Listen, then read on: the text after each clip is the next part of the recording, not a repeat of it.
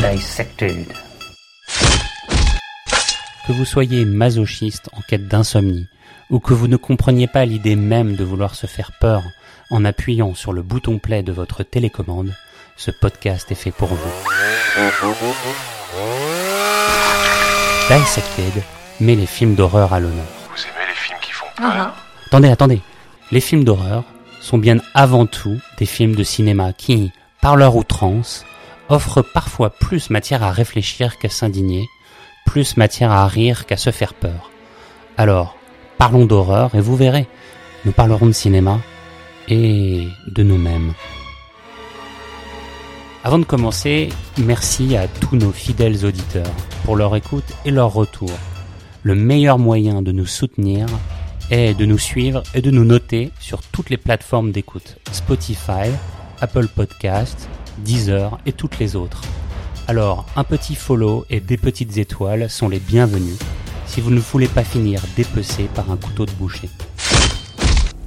On a tous vu ces images de rue devenues de sinistres rangées de maisons délabrées, aux toitures effondrées à moitié cramées et aux murs de placo rongés par la pluie. Ces maisons qui semblaient pourtant, il n'y a pas si longtemps, être le nec plus ultra de la réussite sociale. En 2008, la crise des subprimes plongeait des centaines de milliers de familles dans l'enfer absolu. Leur maison, cette petite unité du bonheur telle qu'elle se le figurait, avec une porte blanche, un toit triangulaire et une parcelle de pelouse verte, leur était retirée par les mêmes organismes qui leur avaient vendu. Leur bonheur s'envolait en même temps que les taux d'intérêt de leurs prêts immobiliers. La maison hantée, ce trope du cinéma d'horreur surtraité à base de portes qui claquent, de fantômes dans la cave et de monstres dans les placards, allait pouvoir, à l'inverse des murs décrépits de ces maisons, se refaire un lifting. Deux films vont guider notre visite immobilière ce soir. Le très récent et excellent Barbarian de Zach Krager qui sort en France sur Disney le 26 octobre et le plus ancien The People Under the Stairs, titré en France sous le nom du Sous-sol de la peur, du très grand Wes Craven, qui traita le sujet avant tout le monde en 1991. Alors pour en parler cette semaine, nous avons autour de la table de dissection euh, notre cher Mathieu Scott, que l'on appelle aussi Scotty. Salut. Laura. Hello. Comment vas-tu Laura? Ça va très bien, merci. Hugues, Monsieur Soro, comment allez-vous? Ah, mais je vais très bien, merci beaucoup, monsieur Romain. Quel honneur d'être ici avec vous. L'honneur, eh ben, visite immobilière de la maison hantée euh, 2.0. Mais avant toute chose, passons en revue le zap horreur de la semaine.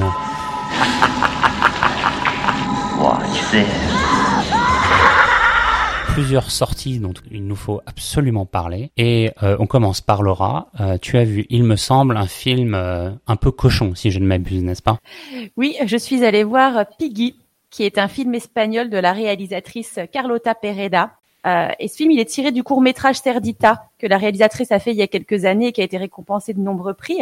Peggy, c'est une comédie noire sociale, une comédie sanglante. C'est l'histoire de Sarah, une adolescente en surpoids qui vit chez ses parents. Et Sarah doit supporter les moqueries incessantes et humiliantes des filles de son village. Et un jour, elle se rend à la piscine et là, un étranger slash serial killer kidnappe les bourreaux de Sarah, qui se retrouve du coup face à un dilemme crucial, les sauver ou euh, taire son secret. J'ai trouvé que c'était un film drôle et sombre à la fois, qui se transforme en une sorte de revanche assez brutale pour euh, les, bourreaux euh, body shamers. Euh, on est vraiment dans un contexte de rapport de la société au corps, le harcèlement digital, le harcèlement scolaire, l'isolement également. Et j'ai jubilé pendant tout le film. Les acteurs sont extra. Je dois juste dire que j'ai eu aussi envie de pleurer car il y a beaucoup de cruauté, de voir la souffrance de Sarah, celle de ses harceleuses que les harceleuses lui infligent et celle qu'elle s'impose à elle-même, à son propre corps, sont assez bouleversants. Et euh, juste la première séquence commence, elle est extra. On voit euh, Sarah, la porosie, assise dans la boucherie de ses parents, en train de faire ses devoirs, entourée euh, de têtes de cochon, avec dans le fond les bruits de lames de couteau que de son père qui est en train de couper des morceaux de viande. Euh, le ton est donné.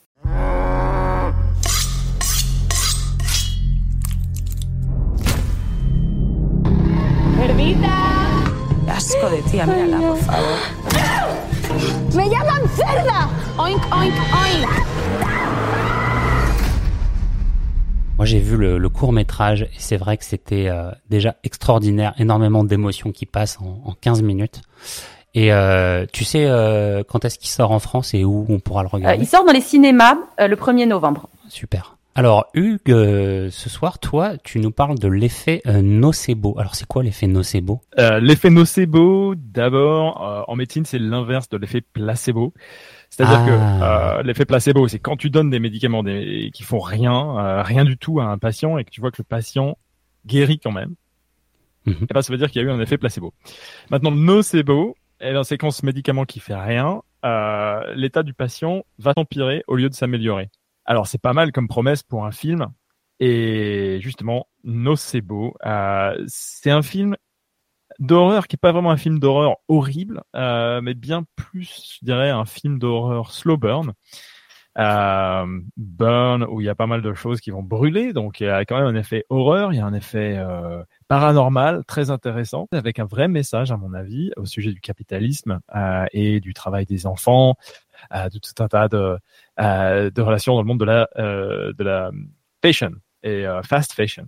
Il y a un super travail dans ce euh, dans ce film au sujet de la sorcellerie philippine. Donc ça nous déplace dans un autre univers qu'on n'a vraiment pas l'habitude de voir, avec des parallèles à faire avec euh, la sorcellerie druidique et celtique, euh, qui vient du du fait que les auteurs ont été euh, euh, irlandais et des Philippines.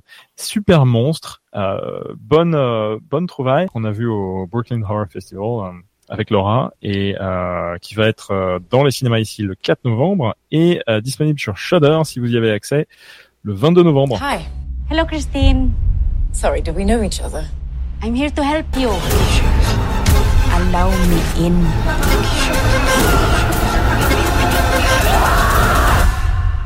And you will be free.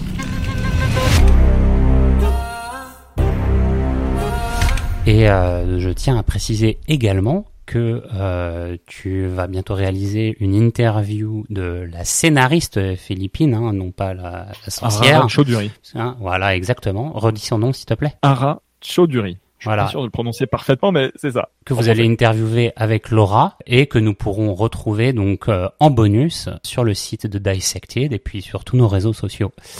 Euh, très bientôt.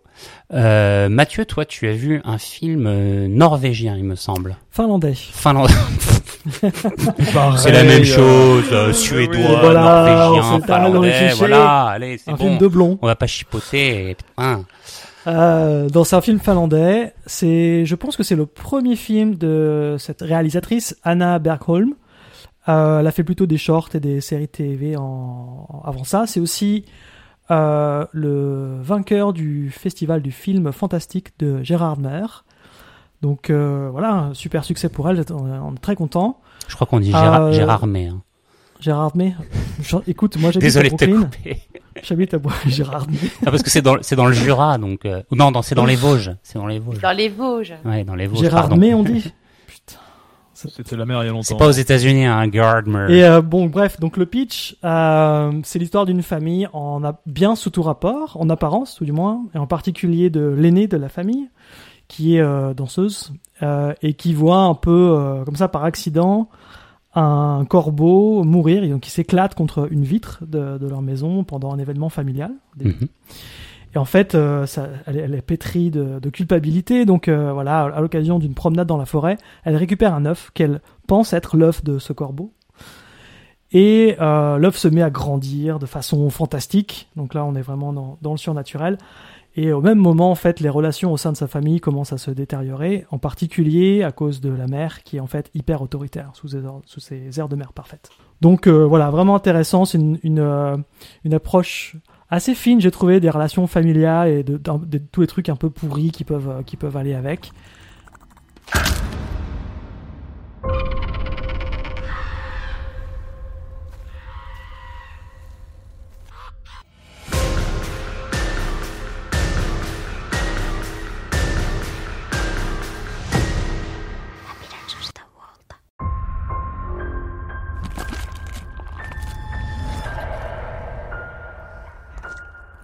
Il a gagné Gérard May, hein, c'est ça? Il a gagné Gérard May, tout à fait. Quant à moi, je vais vous parler du dernier volet de Halloween par David Gordon Green, donc toujours produit par John Carpenter. Euh, douzième film de la saga avec Michael Myers. Bon, treizième film de la saga, mais on sait que le troisième n'est pas Michael Myers, c'était une histoire de sorcière complètement indépendante de la timeline, de toutes les timelines. Eh bien, euh, dans une époque où euh, nous vivons et nous commentons même ici dans ce podcast le cinéma d'horreur qu'on dit euh, elevated, hein, avec beaucoup de messages, eh bien, John Carpenter a récemment publié une tribune où il dit ne pas comprendre ce qu'est le cinéma d'horreur elevated. Et Halloween Ends, donc qu'il produit, est la parfaite démonstration, puisque dans la continuité d'Halloween Kills, on est vraiment toujours dans cette série de meurtres euh, gratuits et déambulatoires euh, de la part de, cette, euh, de cet homme sans visage. Avec ici quand même un petit peu plus. C'est pas pour ça qu'il n'y a pas de scénario. Alors, ils ont cherché à boucler la boucle.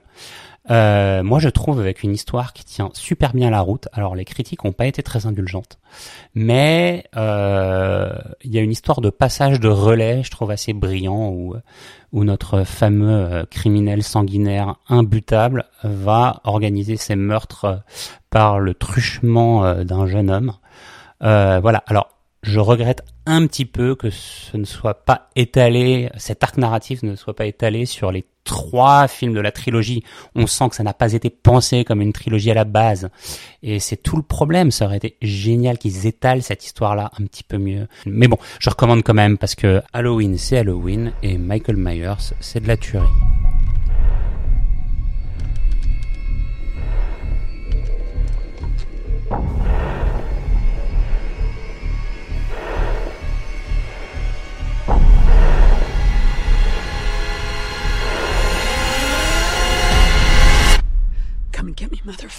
Ok, on passe au gros dossier de la semaine. Et deux, deux beaux films pour cette émission euh, Maison Hantée 2.0. Euh, Le premier film, Barbarian, Barbare en français, au cas où vous n'auriez pas fait euh, langue étrangère appliquée, et qui vient donc de sortir sur nos écrans, nous dépeint une maison complètement décrépie et une jeune femme qui arrive pour prendre un Airbnb. Le Airbnb est double booked, elle se retrouve avec un mec un peu bizarre euh, qui lui propose de squatter à la maison et ils vont tous les deux découvrir que cette maison enferme beaucoup plus de secrets euh, qu'il n'y paraît. Ouais. C'est le 476 Barbarie, c'est ça? Oui, je fais que louer la maison. J'ai fait la réservation il y a un mois environ. Vous êtes absolument sûr d'être au bon endroit? Mais ouais Et maintenant, je fais quoi, moi? Vous devriez entrer peut-être. Et on va rappeler ces crétins.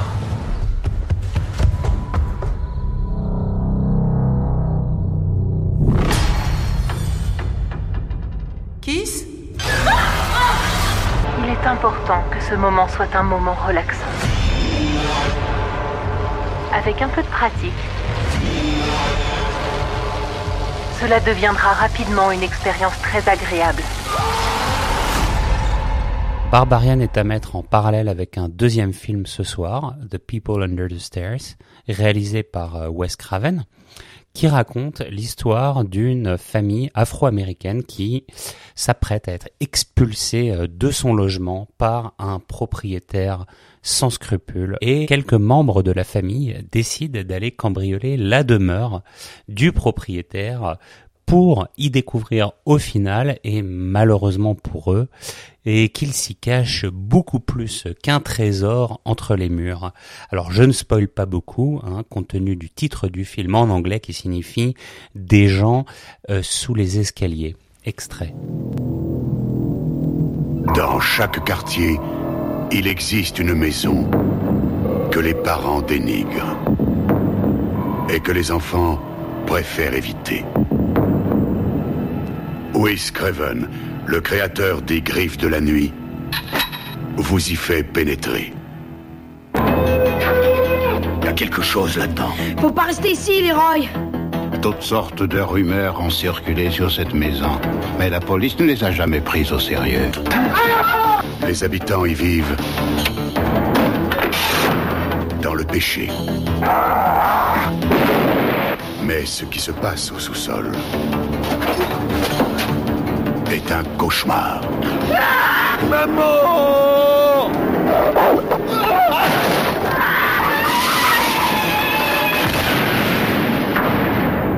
C'est le sous-sol de la peur. Alors ces deux films représentent un peu les deux bouts du spectre hein, de la maison hantée 2.0. Euh, D'autres films se sont emparés du sujet entre-temps. Je, pense, je pense euh, notamment à Don't Breeze de euh, Fede Alvarez, dans lequel on voit une bande de jeunes qui décident d'aller cambrioler bien mal leur en a la maison d'un aveugle qui s'avère être un ancien Marines ou SEALs qui va leur faire passer un sale quart d'heure. Et, on peut également penser à un film français, Martyr, euh, dont euh, la cave euh, d'une famille bien sous tout rapport eh ben, dissimulait quand même d'étranges séances de torture. je trouve que ce qui attire vraiment tout d'abord l'attention, c'est que c'est vraiment dans des quartiers hyper dégueulasses et assez décrépits, et que c'est un peu une grosse manne d'inspiration quand même pour les scénaristes aujourd'hui, hein, ces, ces atmosphères-là. Ouais, tout à fait. Donc euh, ça se passe en banlieue de Détroit. Pour euh, Barbara. Ouais, mm -hmm. qui est une ville américaine qui a fait faillite en 2013. après, on va dire pas mal de chocs économiques et le fait que il y a pas mal d'usines de voitures qui ont fermé. Bien sûr. Donc c'est même plus, on parle même plus, c'est même plus un quartier chaud quoi. C'est un quartier complètement abandonné avec vraiment des maisons sans toit, sans fenêtres, sans rien du tout. Et euh, c'est vrai que c'est un contexte vraiment propice au film d'horreur parce que quand on y pense, euh, la logistique euh, qu'il faut pour euh, bien s'amuser en faisant un film d'horreur, il faut qu'on puisse crier sans que ça s'entende trop. Donc du coup, euh, les banlieues comme ça un petit peu abandonnées, bah, elles sont très intéressantes pour les cinéastes. Mais ça va un, un peu plus loin, que ça, ça, lance quand même un message un peu politique aussi. Mhm. C'est comme souvent on en a parlé dans ce podcast, on est quand même sur une zone de non-droit. Euh, qui est un petit peu délaissée, qui est un petit peu abandonnée. Donc ça, c'est typiquement américain. L'ultra-capitalisme euh, euh, qui fait des effets, qui, qui, a des effets dévastateurs en fait sur pas mal de, de populations, dont Détroit a été la victime. donc c'est le cas pour le film de ce soir, Barbarian. C'est aussi le cas pour People Under the Stairs. Bien sûr. donc qui se passe dans un, un quartier, on va dire abandonné, et où les, les vilains sont on va dire, des, des, des, des, propriétaires un peu véreux. Euh, même chose pour Don't Breeze, euh, qui se passe à Détroit carrément. Donc vraiment, Détroit, c'est l'archétype de la ville euh, qui, est, qui, est, qui est partie en couille. Complètement, ouais. Bah d'ailleurs, on, on, a beaucoup vu, enfin, je sais pas si vous avez vu circuler ces images, mais Détroit, il, il parle beaucoup de, de rune porn. C'est vraiment, il y a une espèce de culte des ruines, des maisons abandonnées, des fascinations. Il y a une fascination qui s'est créée. Hein. On plaque un peu beaucoup de, je pense, de, de, fantasmes sur ces ruines et en même temps, euh, euh, elles ont un côté assez effrayant, quoi. C'est vrai, parce qu'on se dit que ça pourrait nous arriver à tous. C'est des maisons euh, qui avaient l'air encore en vie, si je puis dire, il n'y a pas si longtemps que ça. Et il euh, y a ce côté de la ruine qui est encore à moitié vivante, mais plus tellement, qui, qui nous renvoie à un imaginaire terrifiant, quoi, qui est celui de la déchéance de notre propre société, non Vous trouvez pas? Ça, Ouais, effectivement, ça, ça fait réfléchir. C'est un des personnages principaux finalement, ce, ce quartier, cette maison. Euh, voilà, c'est. Euh, Alors tu disais euh, dans, dans People Under the Stairs, tu disais euh, donc les pro les propriétaires un peu véreux. Euh, ils sont pas un peu véreux, ils sont carrément dégueulasses ces gars. c'est, euh, on voit d'un côté donc la famille afro-américaine qui donc va se faire expulser de leur maison qu'ils habitent depuis des dizaines d'années. La mère est malade, a un cancer. Euh, la sœur est enceinte. Cut. On arrive chez la famille de propriétaires complètement véreuses, enfin la famille entre guillemets. Quoi. Euh, le mec euh, parle de d'expulser euh, ces gens dégueulasses. Hein, je cite, hein, il emploie le N-word à multiples reprises pour les définir, tout en mangeant des énormes ribs au barbecue et en suçant les doigts pleins de sauce et en recrachant des plombs. Donc on est dans la caricature à l'extrême, quoi. Et puis voilà, c'est une des critiques euh, sociales du, du film, donc. Euh... Le, le, quartier, euh, la maison qui est un personnage en soi, et puis il y a des critiques de la police aussi. Donc euh, dans Barbarian, elle est elle est méfiante, cette police. elle, elle, a l'occasion d'intervenir et elle ne la saisit pas. Donc, elle laisse le personnage principal dans une situation très difficile. Euh, pareil pour People Under the Stairs, où vraiment, euh, c'est vraiment de, la, figuration, quoi, en fin de film. Enfin, voilà, quoi. Et Don't Breeze, on n'en parle même pas, la police, elle est même pas là. On la voit pas, on voit pas un flic, alors que franchement, il y a des coups de feu dans la rue, etc. Donc ça, c'est assez parlant. Euh, aussi, je pense, voilà, dans le message un peu politique du film. Tu parlais, Mathieu, au début, de villes complètement laissées à l'abandon à partir du moment où l'industrie qui avait formé et constitué ces villes bah, se plantait et du coup tout disparaissait ça fait partie aussi du mythe euh, américain, quoi. C'est-à-dire euh, du mythe du Far West, hein, euh, les fameuses villes fantômes au Far West, ruées vers l'or. La spéculation qui va avec, qui fait que toutes les baraques sont construites en même temps selon un plan qui est bien quadrillé ou alors bien fait à l'avance. Toutes les maisons se ressemblent. Il y a le petit lopin de terre, comme tu disais dans ton introduction, et la petite pelouse. On est dans le dream, et puis après quelques années, effectivement. le rêve s'en va. Euh, c'est quelque chose qu'on a vu aussi beaucoup à, à, à New York en fait, hein, sous d'autres visages qui sont euh, qui sont pas ceux du Midwest euh, qu'on voit dans ces films-là, mais euh, Bed-Stuy, quel quartier euh, où j'habite maintenant, où on habite d'ailleurs pas mal d'entre eux. C'était quand même un quartier qui a été fait par spéculation au moment où le pont de Brooklyn a été fait en 1870 ish, et que du coup, voilà, il y a eu plein de monde qui s'est rué là-dessus. Et puis après, euh, crise immobilière qui est passée par là, plein de monde qui a revendu ses maisons d'un coup, changement complet de connotation du quartier jusqu'à devenir l'empire du crack et du crime. Euh, on pouvait jamais mettre les pieds à Bed-Stuy dans les années 70-80.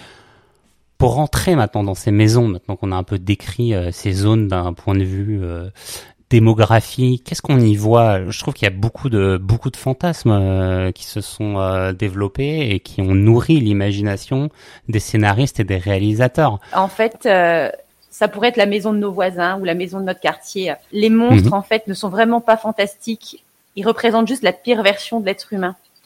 on a des bourreaux écœurants et sanguinaires ou cannibales qui euh, sont devenus ainsi en fait par l'indifférence de la société et du coup qui a permis au mal de s'installer.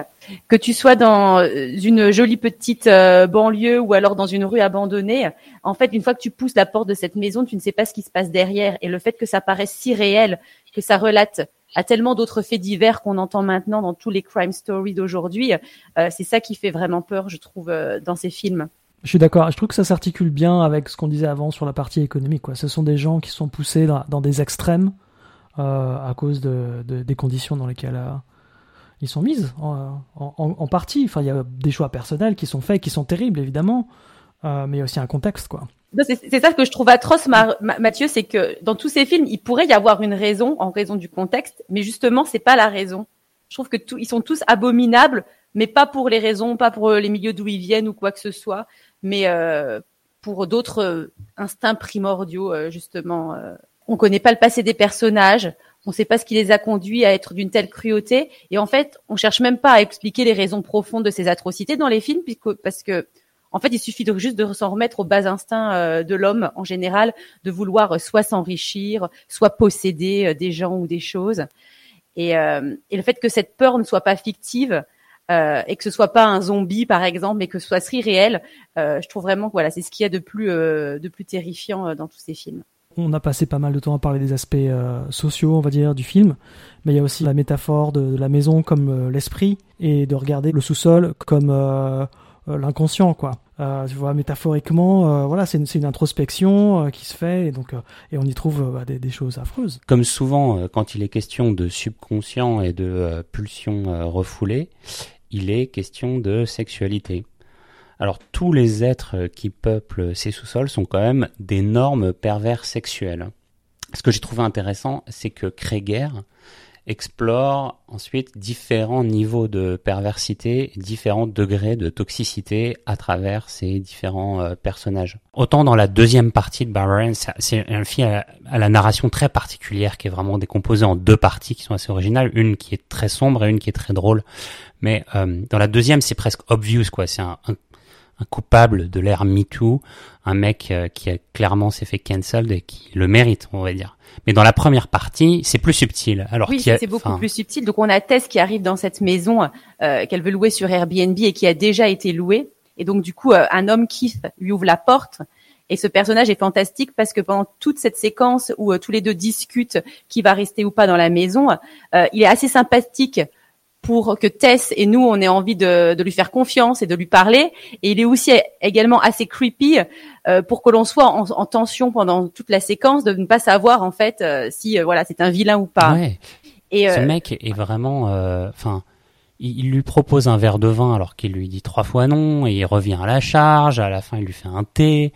Il lui propose de prendre sa chambre alors qu'elle veut pas. Il lui propose de rentrer. Il lui propose de prendre une douche. Il on se dit mais c'est qui ce mec quoi? Il sait pas s'arrêter. Et en fait, je pense que c'est vraiment cet entitlement dont tu parles. C'est-à-dire que par défaut, il estime que euh, euh, il est en droit euh, presque de, de, proposer tout ça et il n'y a pas de raison que la fille refuse quoi il prend jamais un nom pour acquis en fait. Mais je pense qu'il s'en rend pas compte en fait. C'est même pas euh, voilà, c'est il a dû être éduqué comme ça. C'est la société aussi. Les trois films d'ailleurs parlent de cette notion d'entitlement, mais de tout nous est dû, mais d'une différente façon. Que ce soit Pimple Under the Stairs ou là ce soit ce sont les riches blancs propriétaires qui se croient, euh, croient entitled de, de voilà de d'abuser de, euh, des personnes des personnes des personnes plus pauvres. Euh, le père de famille tueur dans Don't Breathe, qui veut aussi reprendre ce qui lui est dû et dans Barbarian, euh, l'entitlement des, des hommes, donc les hommes qui croient que tout leur est dû, leur misogynie. Euh, et c'est quelque chose que Krieger souligne très bien dans la première séquence.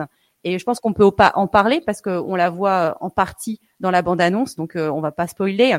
Mais dans cette scène de départ, euh, en fait, il y a vraiment, euh, on, on, parle de la différence de perception entre l'homme et la femme. Mais par contre, c'est un happy ending pour lui puisqu'à force d'insister, ça colocataire, Tess, euh, finit par craquer et le trouver plutôt craquant. Lui, il trouve pas mal de points communs. Euh, euh, finalement, il a raison d'insister, mais euh, intéressant parce que s'il a vraiment voulu dénoncer, je sais pas s'il veut le dénoncer, mais il veut s'en servir en fait de base pour son intrigue et c'est justement ce qui marche. C'est pour ça qu'on a peur. Après, même au, même au fil de la conversation, quand elle commence euh, un peu à lâcher prise et à rigoler et, et à sympathiser avec lui, t'as quand même toute cette tension. Moi, j'ai ressenti, en tout cas, en tant que femme, j'ai ressenti cette tension mm. tout le temps, même à ce moment-là.